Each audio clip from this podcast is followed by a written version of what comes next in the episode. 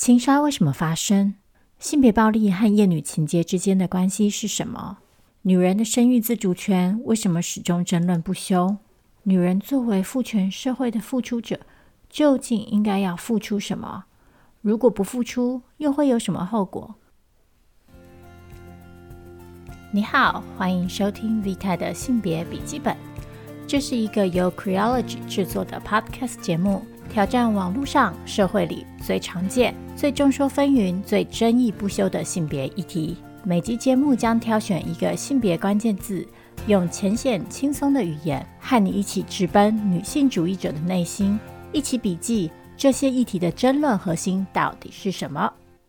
Hello，各位听众朋友，大家好，欢迎你再次回到 V 泰的性别笔记本。今天是 Vita 的性别笔记本的第四集。那大家看标题可以注意到，这一次的关键字呢，跟上一集是一样的。在上一集呢，我提到了厌女情结，我用康奈尔大学哲学系教授凯特曼恩的理论作为架构，讨论到厌女情结是什么，又如何在我们的社会中运作。第一，厌女情结呢，其实是一种社会属性。也就是一种用来规范女性行为的社会机制。第二，性别歧视和厌女情结呢，分别在父权社会里扮演了立法部门和执法机构的角色。性别歧视呢，根据我们的生理性别，为男人和女人制定了个别的角色跟义务；而厌女情结作为执法机制呢，则是在有人不遵守这些规则、角色跟义务的时候给予惩罚。那这些规则又是什么呢？简单的说，父权社会呢，把男人和女人分别分为取用者跟付出者，所以呢，女人有义务要对男性付出特定的服务跟好处，譬如说情感，譬如说性，譬如说身体的劳动。而男人呢，则有资格享受并索取这些好处跟服务，甚至是在他们没有如预期中得到自己想要得到的服务的时候呢，以比较暴力的方式进行夺取。对这些不守规则的女人，也就是这些不愿意主动付出他们应该要付出的好处跟服务的女人，厌女情结这时候就会出动，提供惩罚。这个惩罚呢，会以很多元的方式进行，从比较善意的提醒，到批评、嘲讽，到拒绝给予女人某些权利，再到暴力的驱逐跟伤害。但是呢，上一集这样听下来，我想很多朋友一定还是会觉得，天哪，好抽象。所以呢，在这一集跟下一集的节目里呢，我希望针对几个比较具体的社会现象。来讨论他们跟厌女情结之间的关系，然后用凯特曼恩的理论来试图解释这些现象为什么发生，我们又应该怎么样分析这些问题。以下呢，我选了四个议题，那他们呢又分别可以被归为两类。我们前面提到父权社会的规则呢，把男人和女人分别分成了取用者和付出者。那男人可以索取特定的好处，女人则必须要提供特定的服务。所以在第一个部分呢，我会针对那所以女人要提供的服务跟好处到底是什么？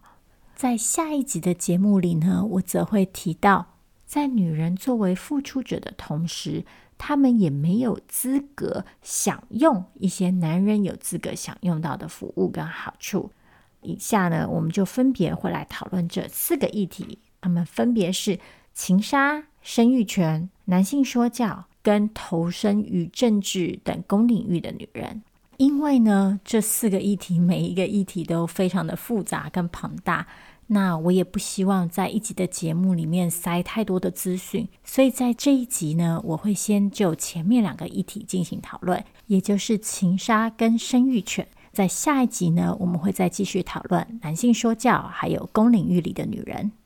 好，那 大家准备好了吗？我们就开始喽。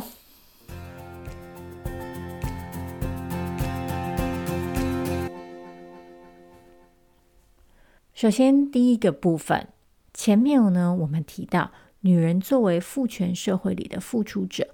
必须要提供男人带有阴柔属性的服务跟好处。那这些服务是什么呢？它们包括了，嗯，情感的劳动。身体的劳动跟性的劳动，譬如说关心、注意力、倾听、家务，当然还有性本身。所以呢，这个架构呢，就有助于我们理解性别暴力为什么会发生，尤其是性别暴力里最极端的情境，也就是情杀。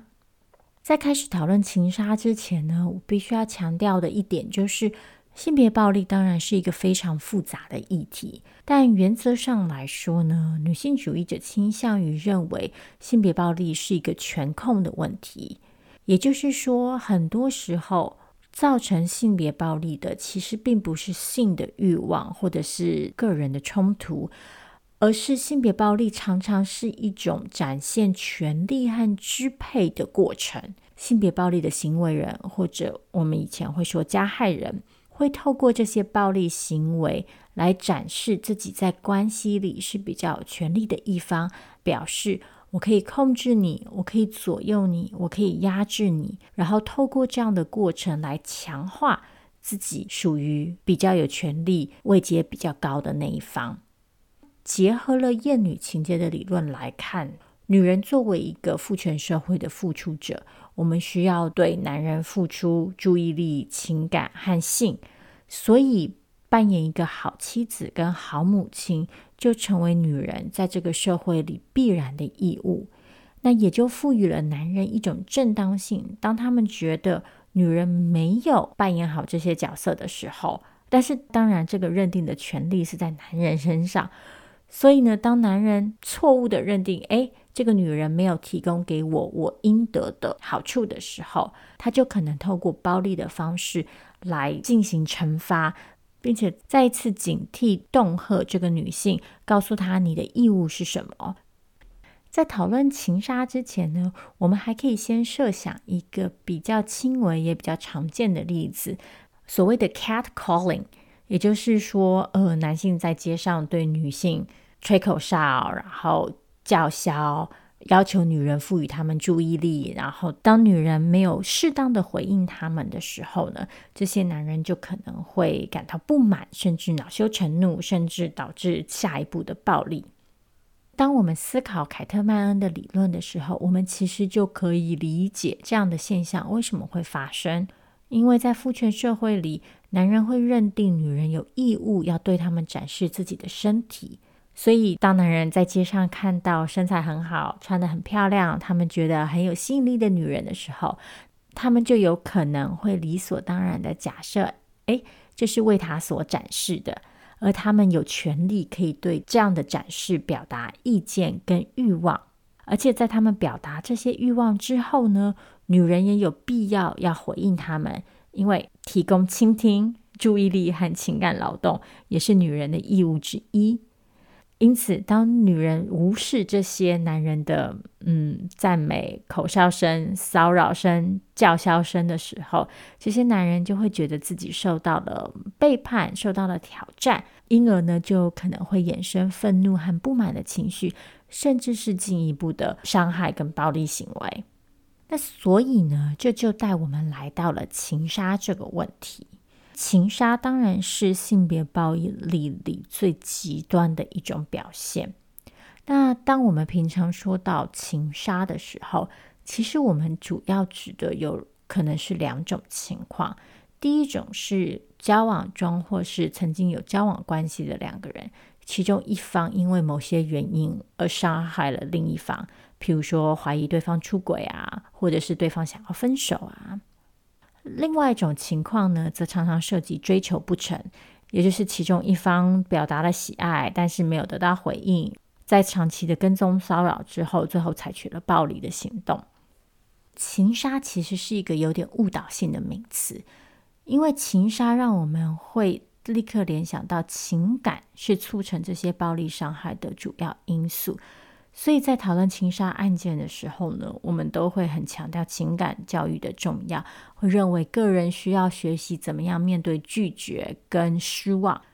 但是，尽管在情杀案里，情感受伤绝对是因素之一，也确实存在，而情感教育也确实是很重要的。但是，这还是没有办法帮助我们解释，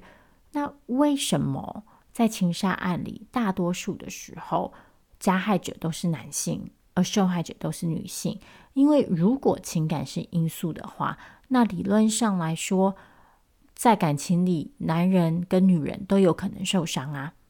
所以在这里呢，凯特曼恩的理论跟厌女情结的概念就可以帮助我们理解这个现象，也就是如前面所说的，女人被视为一个付出者，而男人认为自己有资格获得来自女人的爱、跟崇拜、跟性。那这会造成什么结果呢？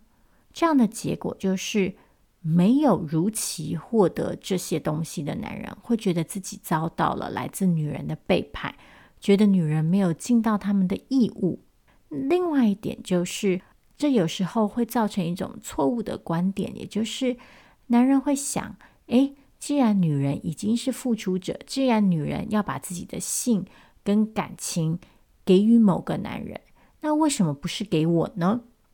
于是，这样错误的联想就会促成一种怨怼感，而这个怨怼感呢，再加上男人在父权社会里被赋予的资格感，也就是他们应该要获得某些东西，就为男人的暴力行为提供了一个正当化的理由，让他们觉得自己有权利对那些没有把性、跟爱、跟感情付出给他们的女人进行惩罚。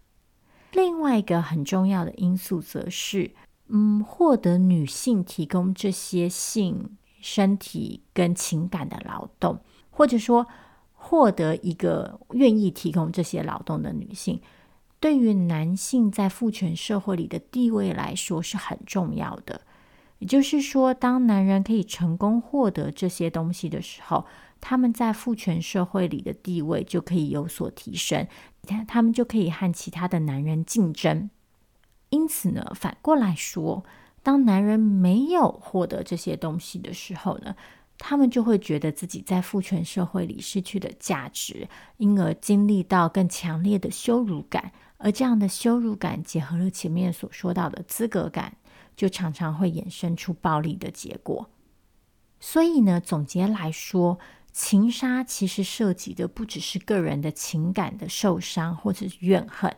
情杀更多时候其实是一种带有社会属性的惩罚，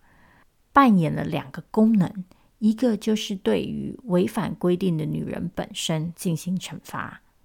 另外一个则是对于其他还没有违反规定的其他女性来提出警告，就是。你作为一个父权社会的女人，你应该要做到这些事情。那假如你没有做到的话，你就有可能遭遇到同样的后果。在这里呢，可以跟大家分享一个例子。在二零一四年的时候呢，加州发生了一起连续杀人案。当时二十一岁的青年罗杰前往当地大学的姐妹会宿舍，意图枪杀姐妹会的成员。之后呢，他又开车在街上沿街扫射，最后造成了六人死亡、十四人受伤，而罗杰自杀。嗯，那在他出发之前，他曾经在网络上上传了一部影片，然后还有一份文档，解释他的报复计划跟心路历程。那罗杰自己的说法是呢，他。活了二十一年都是处男，然后从来没有女生愿意正眼看他，从来没有女生喜欢他或愿意跟他交往，让他觉得他自己活得不像一个人，他受到了来自女人的羞辱，因此呢，他决定对这些女人采取报复，让他们知道瞧不起他的后果。那罗杰的这套说辞其实就很清楚地反映出了凯特曼恩的理论，也就是。他认为，他作为一个男人，女人理论上应该要付出注意力给他，要愿意跟他交往，要喜欢他，要跟他发生性关系。所以，当他没有如期得到这些东西的时候，他就觉得是女人背叛了自己的义务，因而这些女人应该要被惩罚。那当然，罗杰的情绪受伤感受确实有可能是真实的。但是这里的问题却存在于罗杰在父权社会的教导之下，嗯，累积了一种不正确的资格感受，就是他认为他理所当然应该要获得什么，而当他没有获得这些东西的时候呢，问题是出在没有付出的女人身上。但是事实上，如同大家应该都可以理解的，并没有任何一个女人生来就有义务对另外一个男人付出性或爱。所以总结下来，情杀的问题不只是我们缺乏情感教育，更在于父权社会里不公平的性别角色规范，而导致女人有不成比例的义务，以及男人产生了这样一种错误的资格感。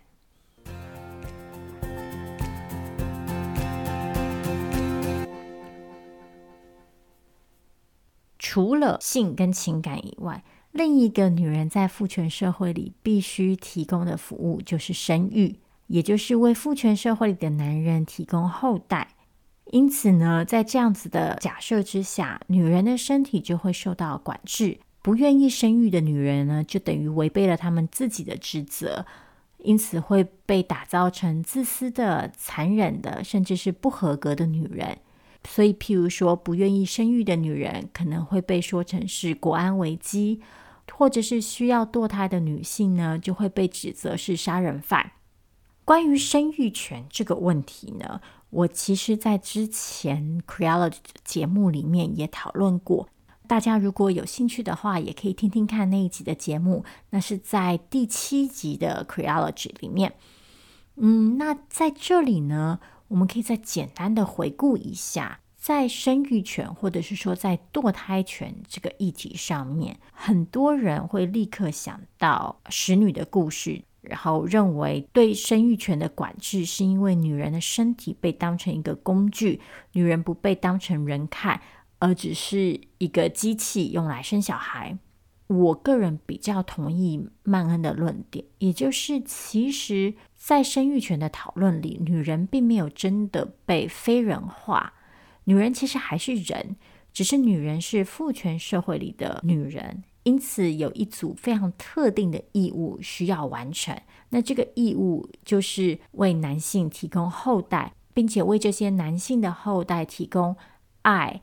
身体劳动跟情感。所以，我们其实可以看到，在今天的社会里，如果说女人真的是被当成工具而已的话，那其实我们会期待，就是女人唯一要做的事情就是怀孕生小孩，生完小孩之后就大功告成。但其实我们可以看到，事情不是这样子的。今天的女人呢，不只被期待要生育。他们还被期待要保持着一种骄傲的神圣的心情来生育，要满怀爱意，要满怀感激，要对自己生育这件事情充满了各种嗯美好的情怀。所以你在怀孕的时候，你要非常的注意自己的身体。嗯、你在生育之后呢，你更要进一步的扮演一个完美的母亲。你要在养育上面。投入百分之百的心思，你要愿意为了你的子女放弃你生活当中其他的面向。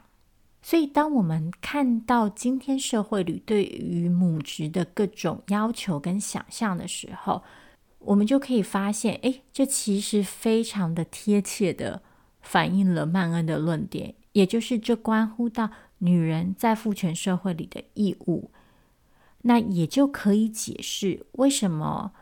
在性别权利好像越来越平等的情况下，生育权这一题却一直没有办法获得突破。那因为生育权涉及的是女人在父权社会里一个非常非常非常基本的人设，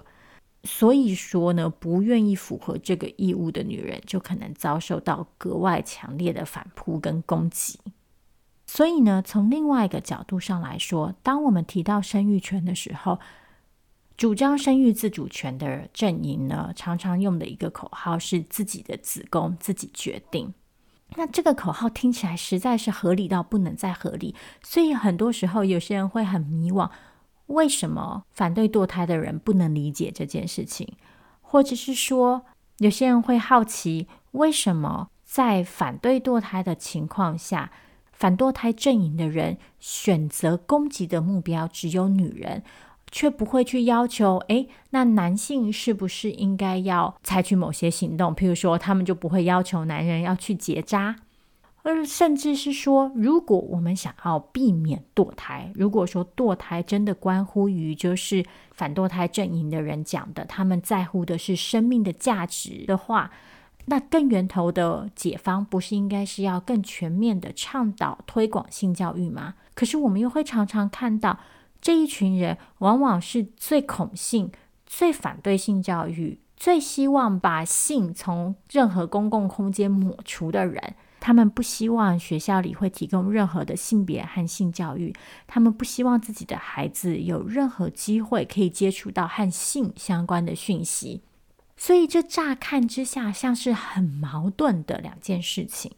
可是其实，如果我们从厌女情节的逻辑来看的话，就会发现其实并没有这么矛盾，因为在反堕胎阵营的心中，真正的关键是。女人的身体应该怎么被使用？女人作为父权社会里的一份子，应该要符合什么样的角色，达成什么样子的义务？所以在跟堕胎相关的讨论里，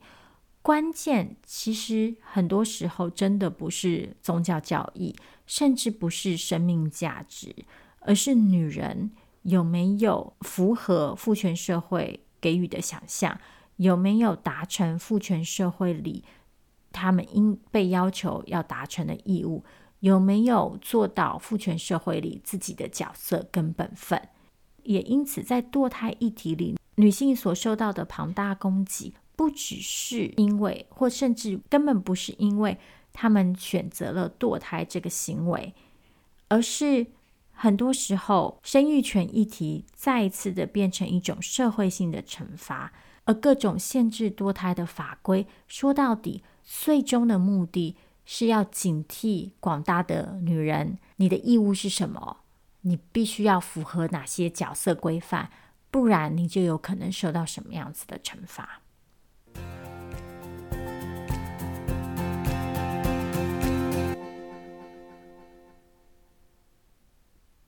一不小心，今天的节目又变得有点沉重。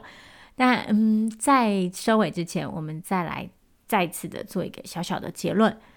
今天在这一集的节目里呢，我们主要讨论到女人作为一个父权社会里的女人，到底扮演了什么角色？这个角色又有什么义务？那其中最关键的资讯就是，女人是一个付出者，必须要付出特定含有阴柔属性的服务。那这包含了情感。譬如说，注意力、崇拜、爱，还有身体劳动，譬如说家务工作跟生育，还有性。那在这些假设之下呢，不愿意符合这些角色设定，不愿意达成这些义务的女人，就会受到惩罚。于是呢，我们会看到。男人会认为自己有资格享受女人的身体，并且对这些身体表达出自己的欲望。那如果女人没有回报给他们他们想要得到的注意力，他们就可能会恼羞成怒。而当这个资格感被推展到极致的时候呢，就有可能产生严重的暴力行为，甚至是情杀。与此同时呢，对于女性生育自主权的控制，其实也来自于同样的资格感。也就是男性呢，认为女人有义务为他们生养子女，为他们照顾后代，因此呢，拒绝承担这样的义务的女人呢，就会受到打压跟攻击。那更重要的是，如同我在上一集所讲的，这些惩罚的目的，很多时候不只是为了违反规定的女人本身，更是为了要作为一个警钟，来提醒剩下其他的女人。注意自己的言行，要安分守己。这个呢，就是厌女情节最大的功用。